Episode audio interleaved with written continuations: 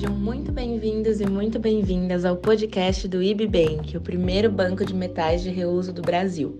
Em nosso podcast, recebemos convidados para discutir temas variados relacionados aos universos da sustentabilidade, mineração, joalheria e moda.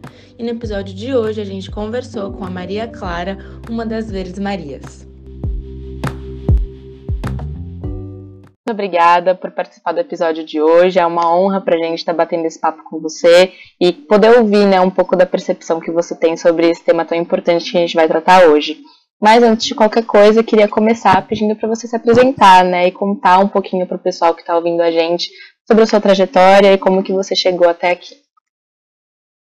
Marina, é um super prazer estar aqui com vocês. É, eu, a gente gosta muito de, do IBBank e quando convidam a gente para falar sobre sustentabilidade, sobre o Verdes Marias, a gente fica muito feliz. Então, pra, um prazer estar aqui. Eu sou a Clara, ou Maria Clara. Eu sou a irmã mais nova das três Marias, né, das três Verdes Marias. E eu sou jornalista, eu trabalhei muitos anos é, com é, jornalismo televisivo, então eu trabalhei no SBT, na, na Globo, fiquei, na verdade, os últimos anos na Globo, cinco anos eu fiquei lá. É, inclusive, eu trabalhava num programa que tratava já de sustentabilidade, que era o Como Será. Era um programa super legal. Eu aprendi muito lá nesse programa.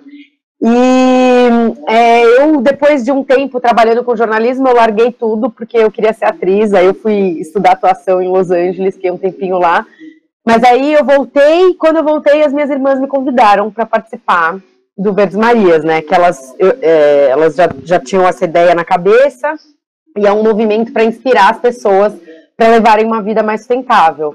E, e aí eu acabei me apaixonando tanto pelo projeto, pelo Verdes Marias, pelo tema, que eu acabei de acabar, sábado agora, a minha pós em meio ambiente e sustentabilidade na GV. É, e eu fiquei, assim, um ano estudando muito, foi uma delícia, e eu decidi, assim, que eu quero dedicar minha vida a essa temática, que é uma delícia. E aí, além do Verdes Marias, eu, eu faço freelas de jornalismo, né, sempre relacionado à sustentabilidade. Eu, te, eu tenho um projeto agora de moda, moda responsável, eu trabalho com é, orgânicos também, uma, uma empresa. Tenho, faço algumas outras coisinhas, mas a ideia é levar Verde Marias. no dia que isso ficar sustentável, a gente vai às três tocar só o Verde Marias na vida, assim. Maravilha. E esse, esse futuro está próximo, dá para sentir. Torcendo tá. muito aqui. É, inclusive, você comentou dessa pós-graduação na GV, eu fiz ela também, então é muito legal que a gente já tem essa conexão. Então, muito bacana. É, e aí, né, você comentou é, um pouquinho sobre esse início do Verdes Marias, mas aprofunda um pouquinho pra gente, né? Como que esse movimento de fato começou? O que, que inspirou vocês? Então, é, o Verdes Marias começou em 2018, na mesma época que a Greta começou a ficar protestando na frente do parlamento sueco, mas isso é uma coincidência, não foi uma coisa, não levou a outra. Mas foi uma. A gente brinca que foi uma pulga na orelha da, da Mari, que é a irmã mais velha. A Mari, ela sempre foi ligada é, a ONGs, terceiro setor, ela sempre trabalhou com isso, assim, ela sempre foi engajada com sustentabilidade. E aí eu adoro dizer uma frase que eu sempre brinco, dizendo que ela saiu da barriga da minha mãe querendo compensar o carbono do parto. Porque a gente não sabe quando que, que isso começou na vida dela, assim, é desde sempre. E ela estava com essa ideia de, de unir todo, porque todo mundo chegava para ela e perguntava, ah, como que eu faço para ter uma composteira? Como que eu faço para ser mais sustentável? Como que eu... E, e perguntavam tudo para ela sempre, assim. Aí ela falou, nossa, eu quero muito uma plataforma que eu consiga condensar todas as, as perguntas, né? Juntar todas as perguntas num lugar só. E aí ela tava com isso na cabeça, assim, aí a nossa irmã do meio, a Carol, Maria Carolina, ela ligou, foi uma ligação, não, é, esse momento eu não tava, mas foi uma ligação muito emotiva, porque a Carol é de câncer, então ela chora muito por tudo. E ela falou, ah, eu preciso me alinhar com o meu propósito, eu não quero eu quero ajudar o planeta, eu quero fazer alguma coisa, o que, que a gente faz? Aí as duas nessa ligação é, tiveram essa ideia, assim, elas foram refinando essa ideia do Verdes Marias, né? Inclusive o nome surgiu nessa ligação mesmo. A Mariana tinha falado Marias Verdes, aí a Carol falou, não, Verdes Marias, e aí ficou. E aí eu fui a terceira a entrar, né? Foi bem na ordem. Porque a gente é três irmãs que são muito unidas, muito amigas, e a gente meio que faz tudo juntas, assim, sempre, sabe? E aí elas falaram: Meu, a gente não pode começar esse projeto e não chamar a Clara. Aí me convidaram, e eu adoro dizer, assim, que eu sou um, um exemplo, assim, de micro-revoluções, né? Que a gente usa esse, micro, esse termo micro-revoluções para chamar todas essas pequenas coisas que as pessoas podem fazer no dia a dia por um mundo mais sustentável. E, eu gosto de falar que eu sou o exemplo, porque quando elas me chamaram para fazer parte do Verde Marias, apesar de eu já estar tá numa, numa fase meio espiritual da minha vida, então eu já tinha parado de comer carne por motivos espirituais, eu estava buscando uma coisa assim de consciência, é, com muita meditação e tal, mas eu não estava muito ligada assim com o meio ambiente, consciência ecológica assim. Eu tava. E aí, quando elas me convidaram, eu, eu falei, pô, parece que pode ser interessante, né? Eu entender isso aí melhor. Aí a Mariana me deu um kit lixo zero, né? Que é aquele kit para você não gerar lixo quando sai de casa. Então, tem a eco bag, o copinho e tal. Me deu esse kit e falou. É, Clara, testa aí, porque o Verdes Maria surgiu com esse propósito de mostrar como que a gente vivia a nossa vida mais, de forma mais sustentável, a gente servir de exemplo, né? E, é, e, e, e, mostrando assim, o que dá certo e o que não dá, e aprendendo junto com as pessoas. Assim. E ela falou, então testa e mostra a sua experiência para as pessoas, como é que é e tal. Aí uma semana depois ela veio me perguntar como é que tinha sido e eu tinha perdido né, o kit lixo zero. Porque eu não tava, assim, não tava me pegando muito. E aí a Mariana e a Carol falaram assim, pô, então vamos pegar as coisas que, que, que combinam com a Clara. Daí elas me chamaram para primeiro diminuir o meu armário, que eu tinha um armário de roupas muito grande, assim, abarrotado, tinha quebrado a arara já, de tão abarrotado, sem sentido, assim, hoje em dia eu tenho vergonha, tá? E elas falaram, diminui o seu armário, doa um terço do seu armário, né, vamos diminuir isso aí, vamos viver mais minim, com minimalismo, e também elas falaram para, como eu sou jornalista, para eu ir escrevendo os textos do nosso site, e é, essa coisa de escrever os textos do nosso site foi muito importante para mim, porque como jornalista, você tem que se aprofundar, né? Você tem que estudar o que você vai escrever. E aí eu fui aprendendo e entendendo, e aquilo foi entrando dentro de mim, a, a consciência foi se apoderando, né? E aí quando você toma consciência, não tem como voltar atrás, né? Isso é fica para a vida. E aí é, foi muito muito maravilhoso, assim, o quanto os meus amigos foram vendo, assim, eu fui até trocando de amigos também, porque foi uma mudança muito, muito grande, assim, e aí por isso que eu falo, né, eu fui um exemplo de micro-revolução, como uma coisinha, você vai começando no seu tempo, você perde o kit lixo zero, mas depois você vai tentando e vai indo, e aí quando você vê, você tá fazendo pós, você tá votando direito, você tá participando de mobilização, então tem um, um, um potencial muito grande nas micro-revoluções de serem revoluções de fato, né? Incrível e muito legal que você tocou nesse ponto agora, porque seria realmente essa minha próxima pergunta, né? Acho que tem muita gente que fala, ah, a minha ação individual não vai mudar nada no fim do dia, né? Então não adianta, vou continuar seguindo a vida do jeito que eu tô seguindo, que querendo ou não é muito mais fácil, né? Mas como que você acha que essas micro-revoluções, né, além de mudar o nosso comportamento individual, como que você enxerga a importância dela para o todo? Ah, eu adoro falar disso também, porque realmente tem muita gente que se sente muito pequeno para fazer a diferença. E aí, esses dias a gente ouviu numa palestra um cara perguntando assim, ele perguntando, não, falando, se você acha que você é muito pequeno para fazer a diferença, tenta dormir num quarto fechado com um mosquito, com um pernilongo. É, é isso, assim, é, é, um provérbio africano, né? Mas é, é, é muito simbólico para dizer que a gente pode fazer barulho sendo pequeno, sendo uma pessoa só. Eu falei lá da Greta, né, de 2018, ela é um ótimo exemplo. Ela sozinha, né, lá em 2018, criou consciência, né, do que estava acontecendo no planeta e falou: Nossa, a gente não adianta eu ficar estudando, eu preciso protestar, eu preciso sem, sem clima não tem educação, não tem, não vai ter escola, né? E aí ela chamou a galera da, da turma dela, pessoal, vamos protestar na frente do parlamento. Ninguém quis. E ela foi sozinha. E aí foi chamando a atenção das pessoas, né? Hoje ela tem essa, essa é, atenção global, né? Todo mundo sabe quem é Greta Thunberg, né? Pelo menos todo mundo que tá nesse, nesse caminho, assim, e muita gente conhece ela, né? E ela começou sozinha. E a gente também fala muito da, da coisa da, de você é, conscientizar o indivíduo, né? Porque é, é, muitas coisas começam a partir do indivíduo. A gente tem um exemplo da lei da ficha limpa, que foi uma mobilização popular, que começou a partir de pessoas como eu, como você. A gente tem, é, quem mora em São Paulo sabe, a Paulista, a avenida super importante, linda, e foi fechada aos domingos para carro, aberta para pessoas, e hoje ela é ocupada lindamente por músicos, artistas, pessoas. Também começou com um, uma, um projeto, né, uma mobilização popular de poucas pessoas, né? Então, é, uma pessoa sozinha tem um, poder gigante e, e, acho que a gente fala assim, ah, não é só um canudo, é uma é um consumidor mais consciente, é uma consciência, né?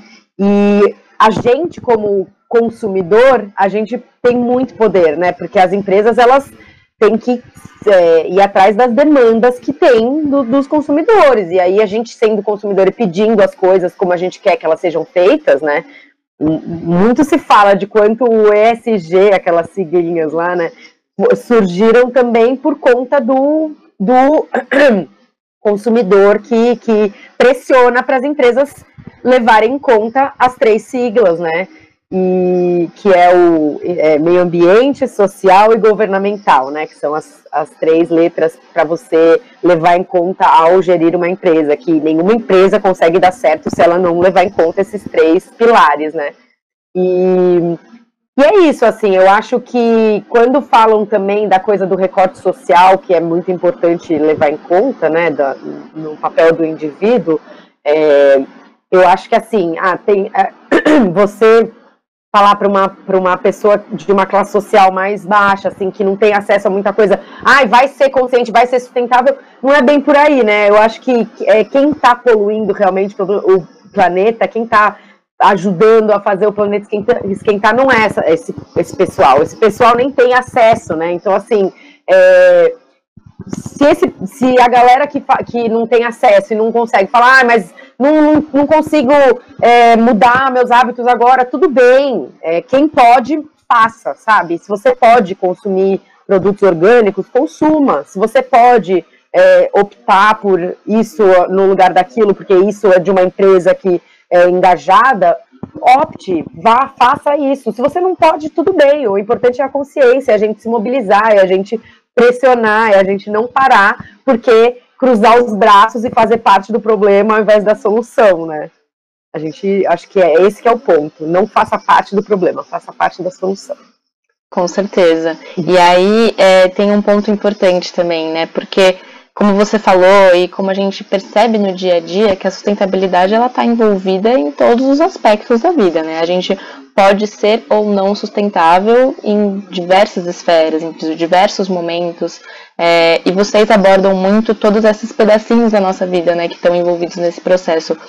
Na sua experiência, né, na experiência de vocês, qual que você acha que é a esfera de vida, digamos assim, que é mais difícil das pessoas conseguirem mudar, adaptar ou melhorar eu acho que é, se você olhar uma visão maior assim, é a alimentação. Porque na, na visão menor pode ser ah, a compostagem, às vezes tem gente que não gosta que, porque tem minhoca, ou é, sei lá, é, talvez produto de limpeza mais com menos é, química, química agressiva, eu digo, né? É, pode ser algumas coisas ali que a, tem gente que tem dificuldade. Agora, a alimentação, nossa, é muito difícil é, você mexer ali nesse tema. A indústria da carne, é, a coisa da memória afetiva, né? De, da comidinha que sua, você tinha acostumado ali na sua casa, e aí você vai mexer com aquilo. É, e as pessoas é, viram muitos olhos, assim, e a gente tem. Sempre quando a gente fala de alimentação, de vegetarianismo, né? Porque a gente é vegetariana, a gente tá encaminhando para o veganismo, mas a gente flerta, mas é, é que nem eu tô falando, né? É muito difícil.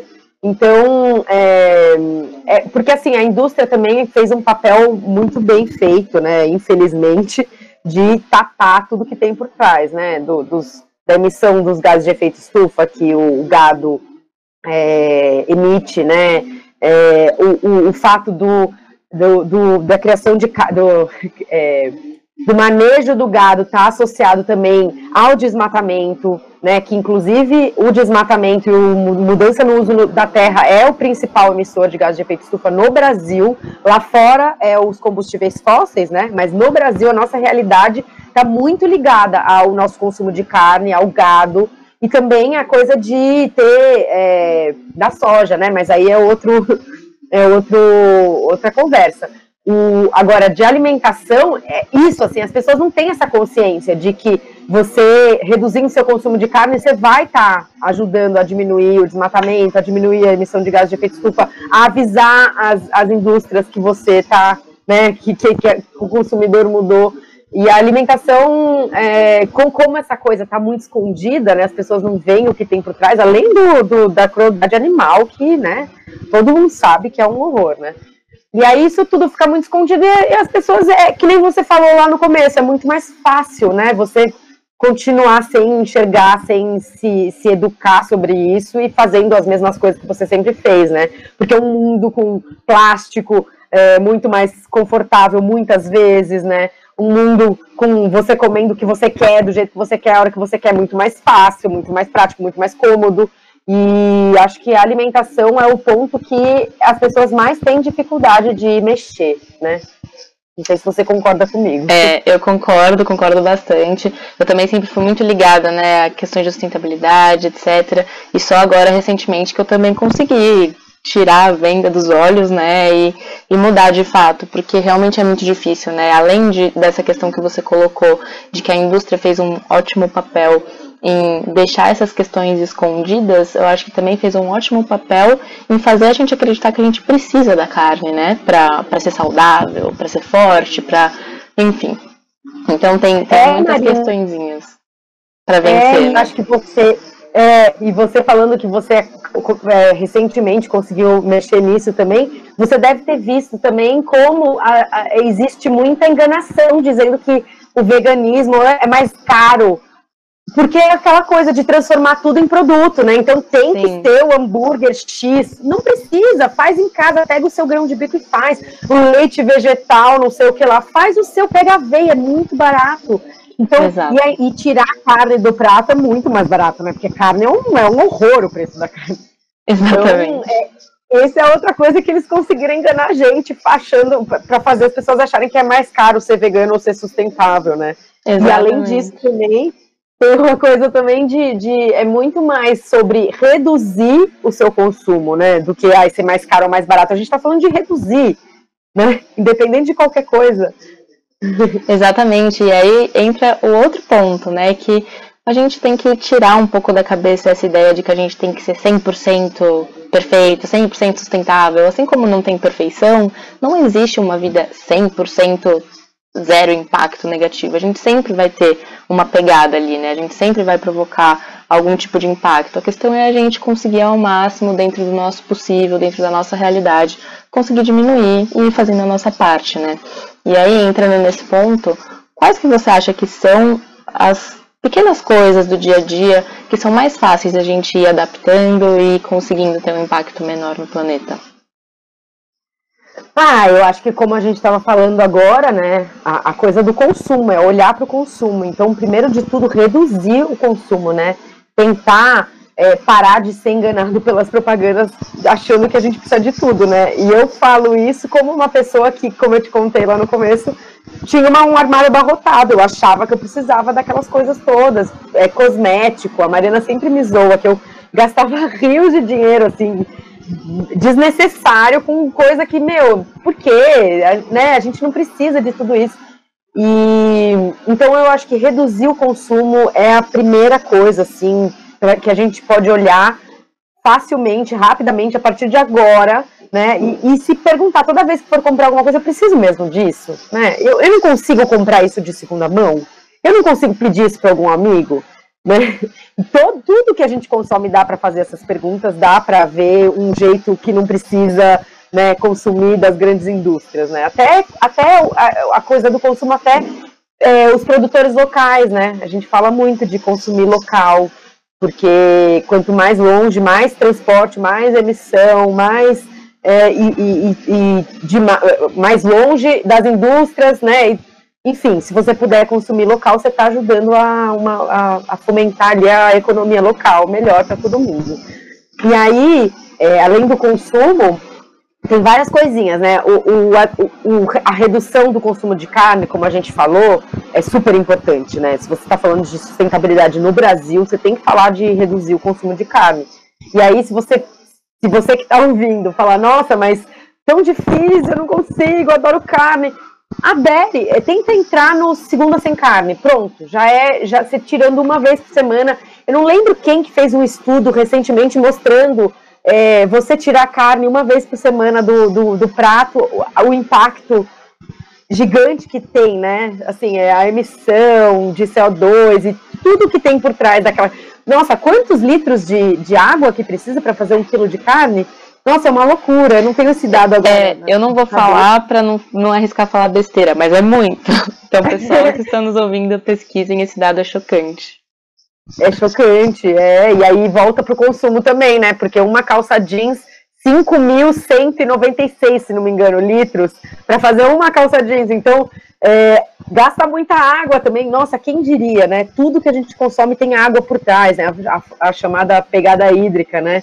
Então, consumo consciente, segunda sem carne, eu acho que aprender a ler rótulo e questionar as indústrias, né, que nem a gente estava falando, e ler rótulo no sentido de, de saber, assim, que parabenos fazem mal, né, já, a, a gente já sabe, já tem vários estudos, é, triclosan, os sulfatos, é, ai, tem um monte de sigla esquisita. Se você der uma pesquisada lá dos 15 ingredientes mais tóxicos, eles estão presentes em muitos dos nossos cosméticos.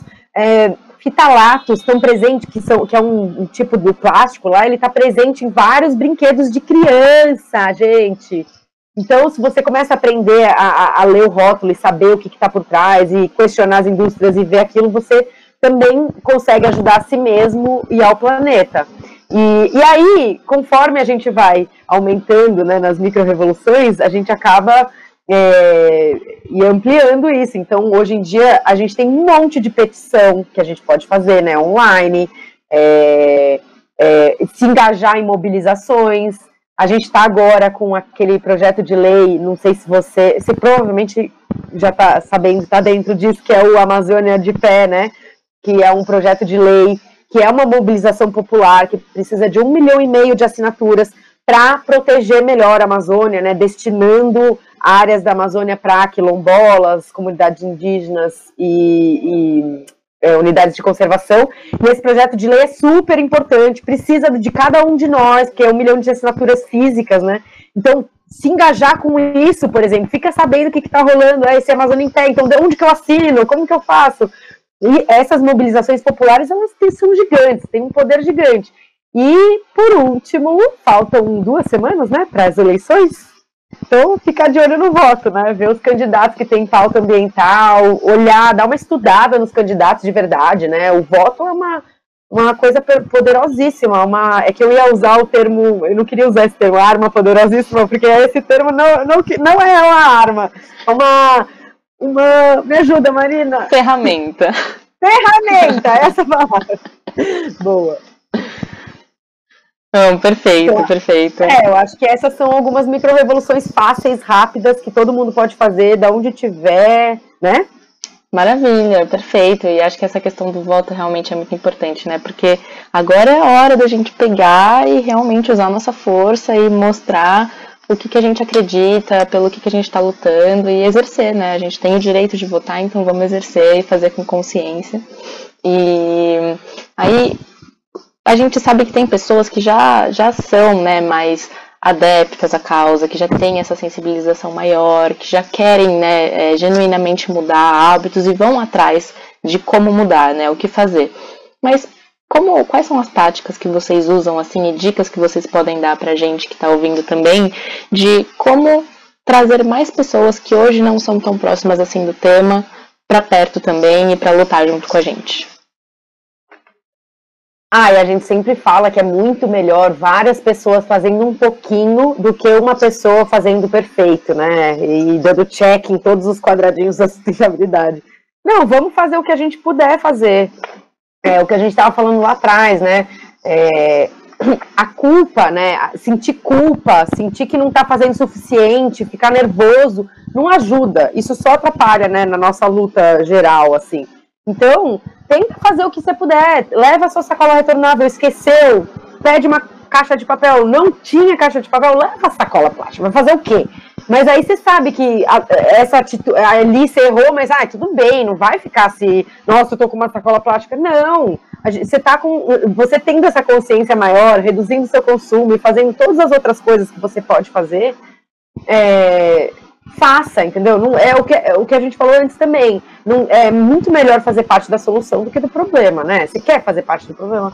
Não, então não tenta fazer perfeito. Faz o que, o que você puder, do jeito que você puder, no seu tempo. É, fique sempre, se mantenha informado, né? É, é, pressione as indústrias quando você puder pressionar. É, se você fala, ah, tem muita gente que fala pra gente, né, no TikTok, ah, na minha cidade não tem não tem escova de bambu, ai, na minha cidade não, não consigo isso. Vai pedindo, vai lá na farmácia e pede, pede, pede, pede para os seus amigos pedirem que uma hora a farmácia vai falar, pô, tá todo mundo pedindo, eu tenho que pôr aqui.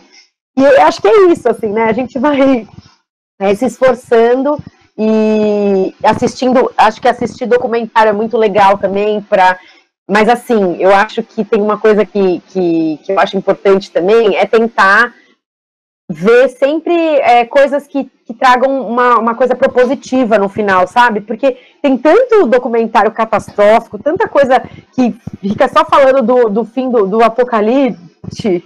É que eu já ia falar do apocalipse, que a gente conversou a última vez.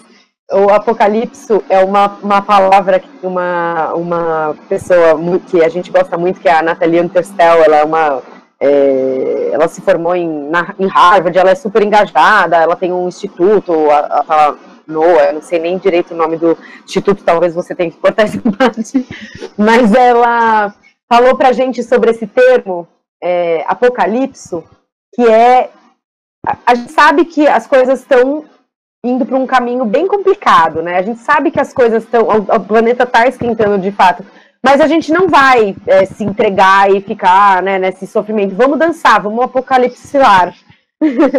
Porque é, a gente precisa estar tá forte para continuar lutando, a gente precisa estar tá bem, né, com a saúde mental em dia. Então, vamos fazer o pouquinho que der, já ajuda e, e é isso. Assim. Se, quem tem que se sentir culpado são as indústrias, são as petroquímicas, são esse povo. Se esse povo tá, continua poluindo e não está preocupado, então assim, calma, relaxa, sabe?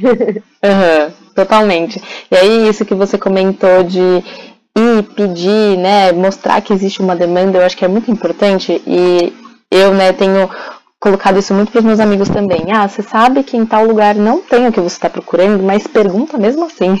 Pergunta para saberem, para cutucar, né, para mostrar que tem gente querendo. E aí, né, você também entra nessa questão de, às vezes, a gente poder ficar um pouco desanimado, um pouco desesperançoso, né, com tudo que está acontecendo, e realmente eu acho que é normal. Mas então, vamos trazer aqui nesse finalzinho da nossa conversa um pouco de esperança para as pessoas. Queria que você falasse um pouquinho para gente sobre iniciativas, personalidades também, que têm né, feito a diferença, que têm feito coisas legais em prol do planeta e de um futuro melhor. É... Ah, eu sempre fico com medo de esquecer de alguém aqui neste, neste momento. Mas eu comentei da Nathalie Antestel, ela é uma. Ela tá nas redes sociais e ela sempre posta muitas coisas inteligentíssimas, né? Ela é super é, engajada, ela tem um instituto lá e ela fala é, pra gente, sabe, de forma simples. E aí, além dela, tem um monte, assim, tem a Laila Zaid, que é uma atriz carioca ela é incrível, ela faz os vídeos maravilhosos, sempre tirando sarro e sempre trazendo é, iniciativas e coisas que você pode fazer em casa, rápidas, fáceis, com muito humor. A gente sempre acha que o humor é fundamental nessas horas, né? Porque ai, vamos, né? Vamos rir um pouco, porque senão é muito duro pra gente que tá engajado, né? É, a, a, o, a, a Giovanna Nader fez um podcast sensacional. O Veneno Mora ao Lado, falando sobre os agrotóxicos. É, ele não é muito divertido, nem muito engraçado, mas é super importante a gente escutar para saber o que está acontecendo. É, e é assim, é, muitas vezes a gente não vai ter como é, rir ou ser mais leve, mas a gente tem que estar tá informado também, né? Então, assim, é, independente de ser divertido ou não, ouçam, né? Aí tem o, a, tem as ONGs, né? Tem o SOS Pantanal, SOS Mata Atlântica, tem o Greenpeace, que está agora com uma campanha também pela Amazônia, e se você ajudar na campanha, você ganha uma camiseta super legal.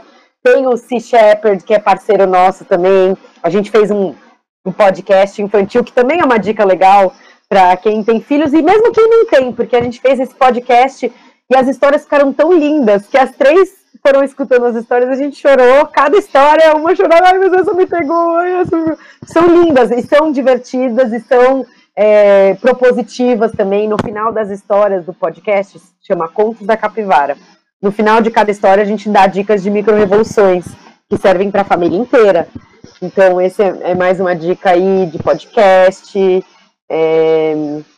Bom, se eu lembrar de mais alguém, depois vocês acrescentam ali no, no na, onde der.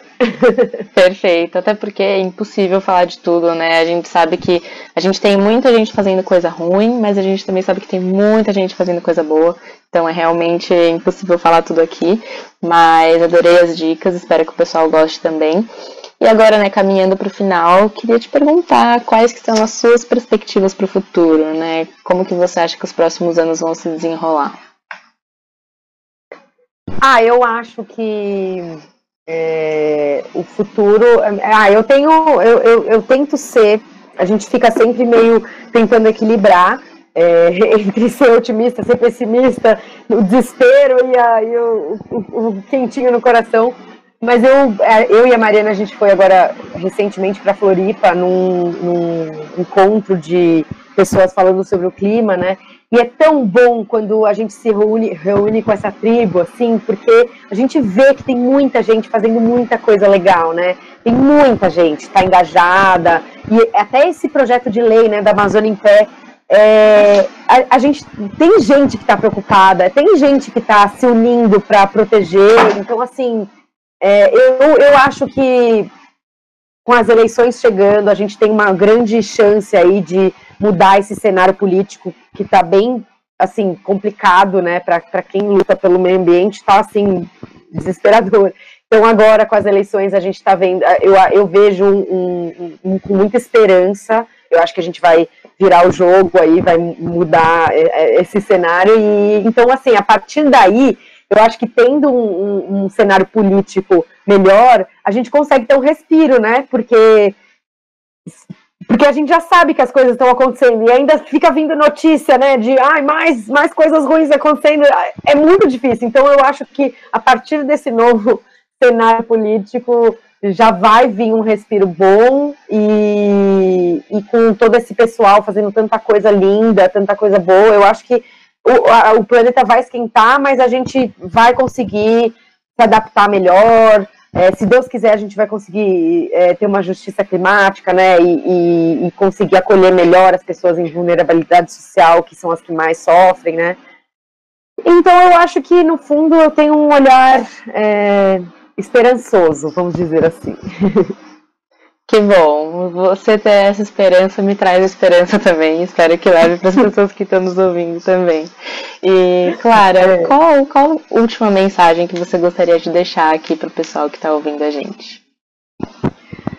A última mensagem é para é, nunca pense que você está fazendo pouco. Não desista de fazer a sua parte, fazer o seu papel.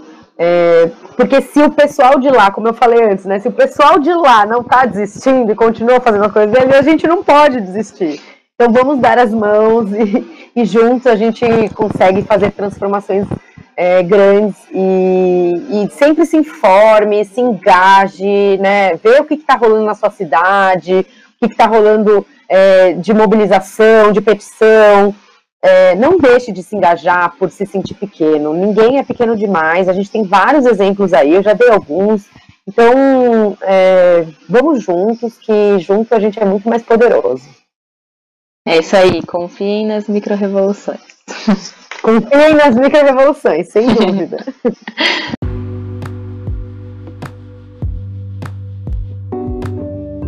obrigada por estar conosco no nosso oitavo episódio. E se você se interessa por esse tipo de conteúdo, não esquece de conferir o nosso site e assinar a nossa newsletter mensal. Não esquece também de se inscrever na nossa página. A cada dois meses postaremos um episódio novo e muito conteúdo ainda vem por aí.